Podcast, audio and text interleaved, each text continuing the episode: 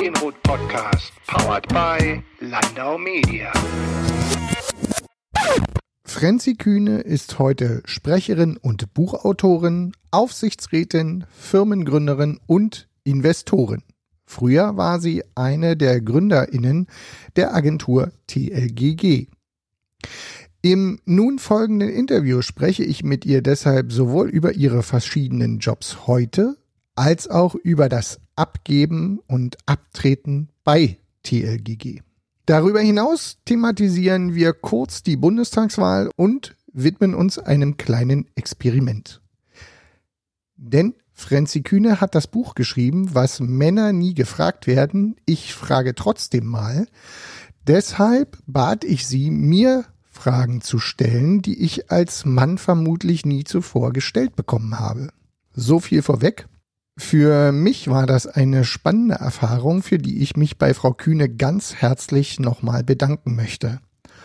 Und damit nun zum eigentlichen Gespräch. Ton ab!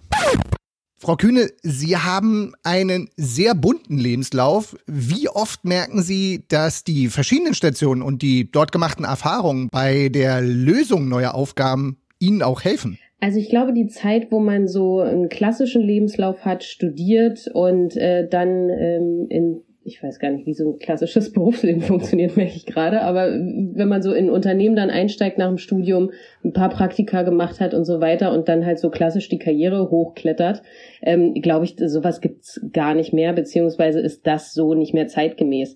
Deswegen merke ich eigentlich relativ häufig, dass ich gut vorbereitet worden bin, auch wenn es relativ unbewusst war, auf diese äh, Welt, in der wir jetzt leben. Weil vor ein paar Jahren war das noch so, dass wir ähm, gesagt haben, man braucht ein abgeschlossenes Studium und ähm, so habe ich auch angefangen. Also ich habe auch angefangen zu studieren, erst Lebensmitteltechnologie. Da habe ich schon nach zwei Wochen gemerkt, dass es nichts für mich ist und dann Jura. Ähm, und da habe ich acht Semester studiert, bevor ich gegründet habe und ähm, deswegen ganz, ganz viel Zeit hatte, praktische Erfahrungen zu sammeln. Und das hat mir unglaublich gut getan.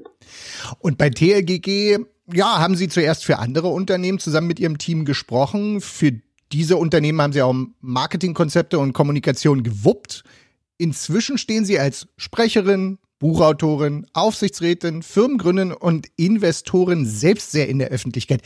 Wer kümmert sich denn jetzt um diese Marke Frenzy Kühne? Oder braucht es das überhaupt? Das ist eine sehr gute Frage, weil um die ähm, um die Marke Frenzy Kühne kümmere ich mich. Also ähm, ich habe als als Gründerin bei TLGG nie darauf geachtet, dass es irgendeine Personenmarke Frenzy Kühne geben sollte, sondern die Marke TLGG sollte groß werden und das war der Hauptfokus. Und ähm, dann bin ich 2000 17 in den Aufsichtsrat gekommen und war auf einmal Deutschlands jüngste Aufsichtsrätin. Da war es dann schon so, dass auf einmal losging äh, so mit Sprecherinnenanfragen, mit äh, irgendwelchen Interviewanfragen und so weiter. Und da ging es dann unbewusst los, dass sich so eine so eine Marke aufgebaut hat. Aber dass ich das jemals forciert habe, das ist überhaupt nicht der Fall und ist nach wie vor auch so. Genau diese mit ihren Freunden gegründete TLGG-Agentur haben sie, ja, wie sie ja selbst sagten, Stück für Stück ja auch schon verlassen. Dann, ich glaube, ich war es 2017 oder war es ein bisschen früher, das weiß ich gar nicht mehr so ganz genau. Inzwischen haben sie die TLGG komplett verlassen, ist meine Info.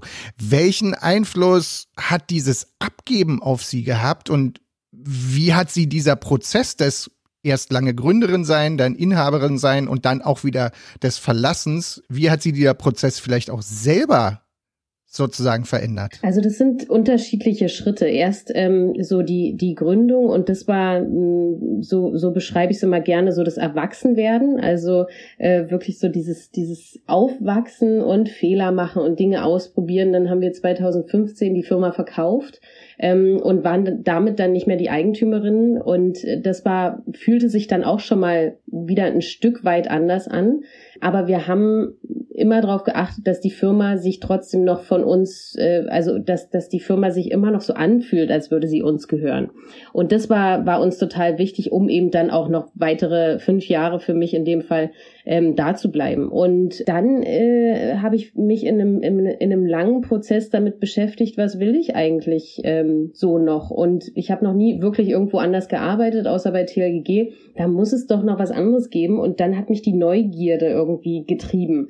Ähm, aber das war ein Prozess, der mir unglaublich schwer gefallen ist. Und dazu muss man sagen, ich liebe Entscheidungen und ich liebe Entscheidungen auch sehr schnell zu treffen. Und diese Entscheidung ist mir unglaublich schwer gefallen. Dafür habe ich mir dann eine Coachin genommen, die mich da begleitet hat. Das heißt, wir haben uns einen, einen Nachmittag getroffen und äh, haben zusammen rausgefunden, was ist jetzt die richtige Entscheidung. TLGG verlassen oder bleiben oder anders bleiben. Das waren, waren die Fragen. Und dann letztendlich kam raus, dass äh, TLGG verlassen genau der richtige Zeitpunkt ist. Und ähm, ich habe gefühlt, dass es die richtige Entscheidung ist. Und dann konnte ich durch diesen, durch diesen Prozess, der sich dann noch ein Jahr gezogen hat, durchgehen, um eine Nachfolgerin zu finden.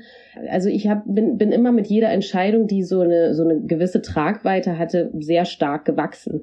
Es kamen neue, neue Erfahrungen dazu und ich bin selbstbewusster geworden. Ich habe ähm, in, in der Kinderschuhphase von TLGG nie vor Leuten gesprochen, nie vor mehr als, als zehn Leuten überhaupt in, wirklich bei TLGG gestanden und gesprochen. Das hat immer mein Mitgründungspartner gemacht der Christoph, der kann keinen Bogen um Mikrofone machen und ich konnte mich hinter ihm verstecken. Und dann war ich aber alleine und dann musste ich, musste ich rausgehen. Und das hat mir unglaublich gut getan, wie ich heute finde. Aber dafür musste ich auch sehr meinen inneren Schweinehund überwinden. Okay, und da kommen wir gerade zu dem nächsten Punkt. Sie arbeiten als Autorin und Sprecherin mittlerweile. Themen sind da relativ breit gefasst. Diversität, Digitalisierung, aber auch Familie und Karriere. Nun sind Sie aber eben auch Aufsichtsrätin und Investorin. Wie können Sie oder wie bringen Sie denn diese Themen vielleicht auch auf sozusagen, ja, gefühlt ein bisschen auf der anderen Seite der Medaille ein? Es sind ja alles, ähm, weil es so unterschiedliche Themen sind, auch unglaublich viele Blick Winkel und ähm, Blickwinkel auf unterschiedliche Probleme, die halt in den meisten Fällen, wie alle Probleme, die wir gerade in der Welt haben, relativ komplex sind. Und ich glaube, dafür braucht man genau diese unterschiedlichen Blickwinkel ähm, und unterschiedlichen Erfahrungen, ähm, um eben gute Entscheidungen treffen zu können, um Lösungen zu finden, die nicht immer nahe liegen. Genau so betrachte ich auch die, die Probleme. Und das ist ja auch ein Grund dafür, warum ich so sehr dafür plädiere, divers besetzte Führungsteams in Unternehmen zu haben, weil man genau diese Unterschiedlichkeit braucht, damit nicht immer derselbe Quark am Ende rauskommt. Da sind wir auch gleich schon beim nächsten Stichwort. Äh, manchmal kommt ja Quark bei raus. Sie haben 2021 das Buch veröffentlicht, was Männer nie gefragt werden. Ich frage trotzdem mal. Sie wurden vermutlich relativ viel schon zur Entstehung des Buches gefragt. Was mich aber jetzt mal interessieren würde, ich, wenn ich mich nicht irre, sind es etwa vier bis fünf Monate die das Buch inzwischen am Markt ist. Welche Reaktionen gibt's denn eigentlich darauf? Das fände ich jetzt gerade viel spannender. Also ich habe mich sehr über die äh, Resonanz gefreut, dass das Buch zum Spiegel Bestseller geworden ist. Das hat mich wahnsinnig gefreut, weil das ja zeigt, dass es irgendwie äh, ein sehr zeitgemäßes Thema, ähm, nicht mit einem erhobenen Zeigefinger angegangen, sondern eben mit so einem gewissen Humor und einem Augenzwinkern. Und genauso habe ich das gemeint und das ist auch das Feedback, was ich von den Menschen kriege, die es gelesen haben. Es ist sehr unterhaltsam, sehr humorvoll, aber eben dann am Ende doch sehr präzise in dem, wo wir gerade stehen und ähm, wo wir mit der ganzen Gender-Diskussion heute stehen und was alles noch getan werden müsste. Also es legt äh, die Punkte offen, die halt noch nicht so gut laufen und wo wo wir gemeinsam rangehen müssen. Nicht nur die Männer natürlich, sondern äh, die Gesellschaft an sich. Das äh, bringt mich tatsächlich auch gleich zum nächsten Stichwort. Wir haben, wir, wir sprechen jetzt gerade ziemlich unmittelbar nach der Bundestagswahl miteinander. Interessanterweise war ja auch da wieder das Thema Männer, Frauen, gerade in der politischen Führungsrolle, ist jetzt gerade wieder aktueller denn je. Wenn Sie jetzt könnten, was würden Sie denn vielleicht auch aufgrund Ihrer Erfahrungen in den verschiedenen Jobs der nächsten Bundesregierung gerne ins Pflichtenheft schreiben? Also ich bin jetzt nach der Bundestagswahl erstmal unglaublich gespannt auf die Koalitionsverhandlungen, weil ähm, das Wahlergebnis schon gezeigt hat, so wie wir bisher das Land äh, hatten, so soll es nicht weitergehen gehen. Also das ist, äh, das ist schon mal was sehr Positives, weil es zeigt ein Stück weit, dass die, dass die Gesellschaft auch Veränderungen möchte. Ich möchte der, der nächsten Bundesregierung am liebsten ähm, drei Punkte oder drei Schwerpunkte, die radikaler Veränderungen bedürfen, mit auf den Weg geben. Und das eine ist, Äh, natürlich die Familienpolitik, die Rolle der Frau und das hat der Wahlkampf gezeigt. Ähm, die Erstberichterstattung über Annalena Baerbock und wie gleich gefragt worden ist, ihre beiden Kinder und dann die Pflichten zur Kanzlerin. Wie geht denn das überhaupt zusammen? Und mit so ganz viel Zweifel. Natürlich ist die Frage interessant, aber äh, sie wird Männern eben nicht gestellt. Und daran sehen wir, dass, äh, dass es keine Selbstverständlichkeit ist, dass Spitzenpolitikerinnen Karriere und Familie vereinbaren können. Und so sieht's leider auch in der Gesellschaft aus. Und da können ähm, meines Erachtens nach viele Schritte gemacht werden ähm, in die richtige Richtung, dass das sich ändert und dass viel mehr Chancengleichheit in dieser Gesellschaft vorangebracht wird. Das nächste ist natürlich Digitalisierung. Ähm, das fängt an bei äh, der Breitbandabdeckung in, in, in Deutschland und ähm, geht über zur, zur Bildungspolitik, wo Familienpolitik, Bildungspolitik und Digitalisierung zusammenkommen. Ich glaube, dafür braucht es jetzt radikale Schritte. Ein, ein Ministerium, was ausschließlich dafür verantwortlich ist, aber nicht so, wie es gerade ist, sondern mit Budget dahinter befristet. Ähm, Verena Pauster hat das ziemlich gut auf den Punkt gebracht und da glaube ich, ist ein sehr radikales und schnelles Umdenken notwendig. Und natürlich das Thema äh, der Welt, äh, der Klimawandel, Nachhaltigkeit. Und auch da müssen die, die Parteien radikalere Schritte machen. Und das ist immer nett zu sagen, ja, wir wollen ja was verändern, aber ähm, das soll mich da nicht unbedingt betreffen. Es wird alle betreffen und die Parteien sollten hier mutig sein, wenn sie das wirklich ernst meinen. Und da, da appelliere ich sehr an, an Mut. Und dann haben wir jetzt das Thema schon mehrfach angesprochen, die Rolle der Frau, gerade weil Sie dieses äh, Buch geschrieben haben. Sie werden hier jetzt gerade wieder von einem Typen interviewt. Ich würde gerne ein Experiment vorschlagen, vielleicht klappt's ja. Wollen Sie oder können Sie mir vielleicht mal drei oder fünf Fragen aus Ihrem Buch stellen, die ich vielleicht auch als Mann tatsächlich noch nie gestellt bekommen habe? Ich bin gespannt. Ich äh, lasse mich auf das Experiment ein und äh, fang mal an. Also das sind ähm, das sind alles Fragen, die mir gestellt worden sind und die ich für das Buch dann eben umgedreht habe und äh, dann den den erfolgreichen Männern gestellt habe. Die erste Frage ist: äh, Hat man sie schon einmal wegen ihrer optischen Attribute befördert? Nein, tatsächlich nicht. Äh, liegt vielleicht auch ein bisschen daran, ich habe einen ähnlich bunten Lebenslauf, dass ich mich äh, meist in die nächste Position wegbeworben habe. Aber jetzt gar nicht in der klassischen Karriereleiter, sondern eher so, ich habe immer meine Jobs danach ausgesucht, was ich gerne nochmal machen möchte, weil ich fest davon ausgehe, dass wenn ich mal irgendwann ins Grab steige, niemand sagen wird, cool, dass Sie 40 Jahre den gleichen Job gemacht haben. Herzlichen Glückwunsch. Aber tatsächlich bin ich sowas natürlich noch nie gefragt worden. Das stimmt auf jeden Fall. Können Sie für andere Männer ein Vorbild sein?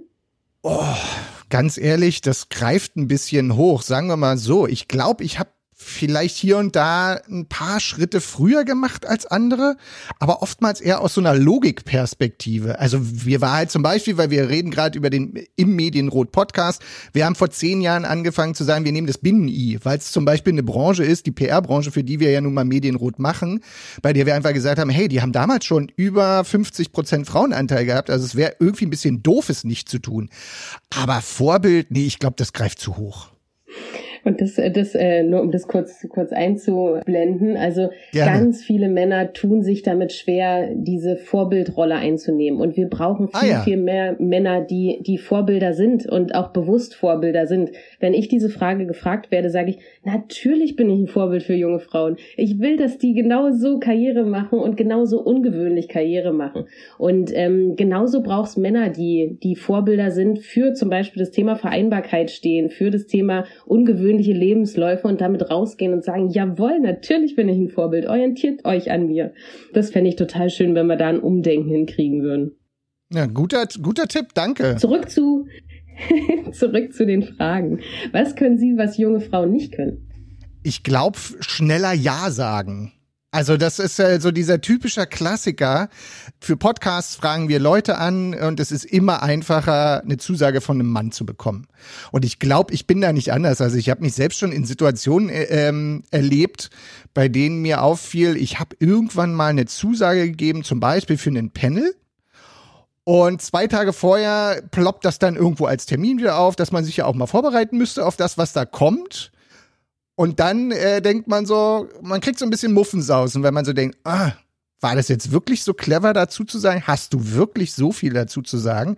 Also ich glaube aber, und das ist das, was ich bei einer anderen Kollege, bei TJ Unaran zum Beispiel mal gelernt habe, wenn eine Frau absagt und nicht drei Frauen als Gegenvorschlag bringt, dann ist es mein Job an der Stelle, möglichst diese Kollegin nochmal zu fragen, hätten sie vielleicht noch ein, zwei, drei andere Kolleginnen für mich, damit ich vielleicht nicht diesen Platz auch wieder einem Mann überlassen muss. Mhm. Das ist ein sehr, sehr guter Punkt. Dankeschön. Mussten Sie für Ihre Karriere viel opfern? Äh, sch ja, schwierige Frage, aber ich glaube eher, wir haben da insofern ein bisschen ähnlichen Lauf. Ich habe jetzt auch zehn Jahre eine Firma und natürlich habe ich da mit Sicherheit auch was geopfert. Ich glaube aber eher unbewusster und ein bisschen naiver. Also irgendwann nach zehn Jahren haben sich so ein paar Sachen ergeben, bei denen man vielleicht auch jetzt erst wieder feststellt, dass man sie geopfert hat. Also natürlich habe ich, ich habe tatsächlich keine Elternzeit äh, bei unseren beiden Kids genommen. Ein Kind hatten wir schon vor der ähm, Firmengründung, das zweite aber währenddessen. Das zum Beispiel ist was, das habe ich geopfert, aber ich hätte es nicht müssen. Ich glaube, ich habe es einfach getan und zu spät drüber nachgedacht, was das vielleicht auch für Konsequenzen hat. Was heißt das? Naja, dass es vielleicht einfach eine gute äh, Möglichkeit gewesen wäre, doch diese Elternzeit wenigstens auch beim zweiten Kind zu, zu nehmen und da vielleicht auch natürlich einen anderen Einfluss auf das Kind zu haben. Gar nicht jetzt im negativ oder positiven Sinne, sondern im überhaupt Sinne. Also sagen zu können, hey, ich habe mit dir deutlich mehr Zeit verbracht. So, das hat, da habe ich bestimmt nicht genug Zeit mit verbracht. Auf jeden Fall nicht. Ist es was, was Sie bereuen? Ja, schon. Tatsächlich, aber gar nicht, äh, gar nicht aus einer gesellschaftlichen äh, Situation heraus, sondern und auch nicht aus einem Druck heraus, sondern ich glaube, ich habe mir den Druck selbst gemacht und zu spät gepeilt, dass er vielleicht auch, dass es eine Fehleinschätzung war. Mhm. Und genau äh, so hat auch Joe Keser reagiert. Ich habe ihn auch gefragt, ähm, welche Opfer musste er bringen für seine Karriere und er sagte, er hat seine Kinder nicht aufwachsen sehen. Also er hat äh, den Einschulungstag seiner älteren Tochter verpasst und bereut es heute bitterlich, weil er nicht mal mehr weiß, was er zu diesem Zeitpunkt seiner Karriere überhaupt gemacht hat. Und ähm, das ist sowas, das auch hier wieder Vorbildfunktion darüber zu sprechen, würde jungen Männern sicherlich auch helfen, zumindest drüber nachzudenken und sich bewusst für das eine oder das andere zu entscheiden. Würde ich auch viel, viel häufiger gerne lesen. Haben Sie denn zwischen Kind und Karriere abgewogen? Nein. Also sagen wir mal so, also es ist ganz lustig, weil bei dem ersten Kind äh, war ich unter anderem Tourmanager und war drei Monate nach der Geburt unseres, unseres ersten Sohnes 40 Tage am Stück auf Tour. Deutschland, Österreich, Schweiz. Da wurde mir relativ klar, das geht nicht lange gut. Also ich hätte entweder den Weg wählen können, deutlich mehr, deutlich noch größere Bands irgendwie zu betreuen, was aber einfach dazu geführt hätte, klar, ich wäre fest verankert in dem Job, aber würde definitiv mein Kind gar nicht sehen. Und da weiß ich, da habe ich mich insofern entschieden, als dass ich gesagt habe, ich muss noch mal überlegen, was ich als nächstes machen will, damit ich das besser in den Ein in Einklang kriege. Und, bei, und dann kam eine gewisse Zeit der, der Anstellung und in dieser Zeit entstand die Firmenidee und dann kam die Firma und kurz darauf das zweite Kind. Und da habe ich ich glaube, ich habe nicht für oder gegen eine Karriere entschieden, sondern in dem Moment glaube ich, so eine Firmengründung, Sie kennen es selber, ist natürlich auch so ein Ding, man macht's das erste Mal und man macht dabei definitiv genügend Fehler. Es gibt heute Sachen, bei denen ich mir immer noch denke, ich bin Kraft der Wassersuppe, dass ich eine Firma gegründet habe, Geschäftsführer geworden. Ich habe ja diese Karriere nicht eingeschlagen, aber wenn ich so ein paar Sachen vorher gewusst hätte, vielleicht hätte ich es gar nicht gemacht. Und ich glaube, so ist das bei mir immer wieder eher entstanden, ich hatte Optionen und mit diesen Optionen habe ich versucht umzugehen und habe dabei allein in der Entscheidungsfindung bestimmt auch Sachen einfach rausgelassen. Aber Kind oder Karriere war da aber eigentlich nicht das Thema. Das nicht. Aber haben Sie diese Entscheidung auch mit Ihrer Lebenspartnerin abgesprochen? Wir haben über ganz viele Sachen gesprochen. Ich weiß es nicht mehr im Detail, würde ich tatsächlich sagen. Aber ich glaube, es war auch nicht mit diesem Bewusstsein zu dieser Zeit, dass das alles so in Einklang gebracht werden muss. Also da würde ich auch sagen, die letzten zehn Jahre haben mich auch eine Menge lernen lassen in der in dem Hinblick, dass der Zeitgeist, glaube ich, vor zehn Jahren noch ein bisschen anderer war, ohne dass ich mich dahinter verstecken will. Aber ich glaube, zehn Jahre später ist auch die Chance, dass ein Mann darüber nachdenkt, allein schon deshalb größer, weil es ein anderes Thema auch in der medialen Wahrnehmung ist. Ist mein Eindruck zumindest. Ja, aber auch, dass, auch, dass eine, eine Frau darüber nachdenkt und das eben nicht als Selbstverständlichkeit sieht.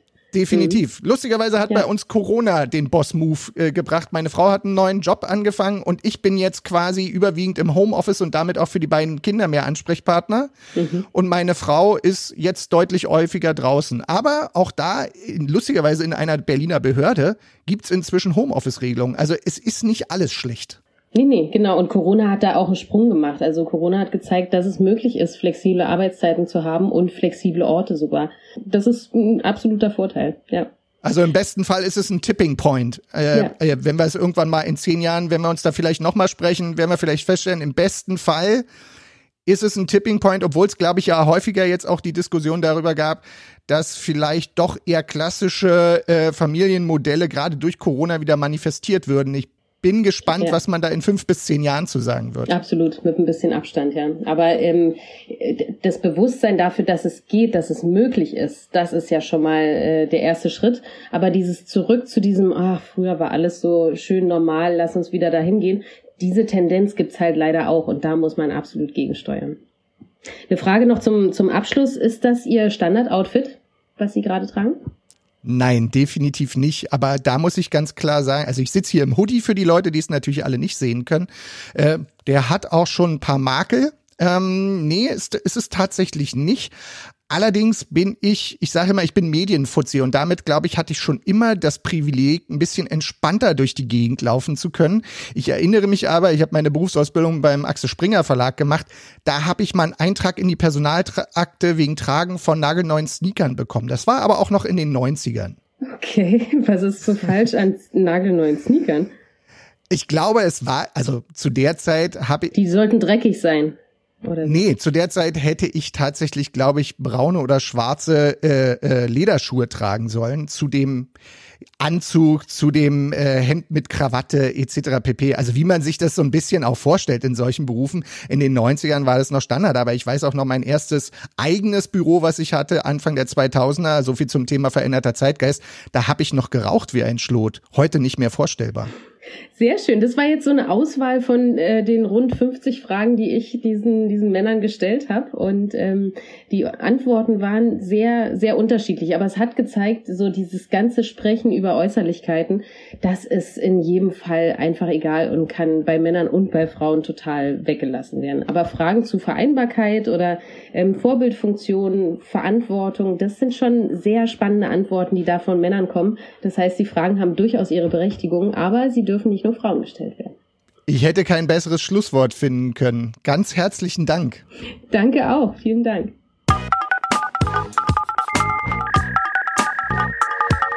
Der Medienrot Podcast, powered by Landau Media.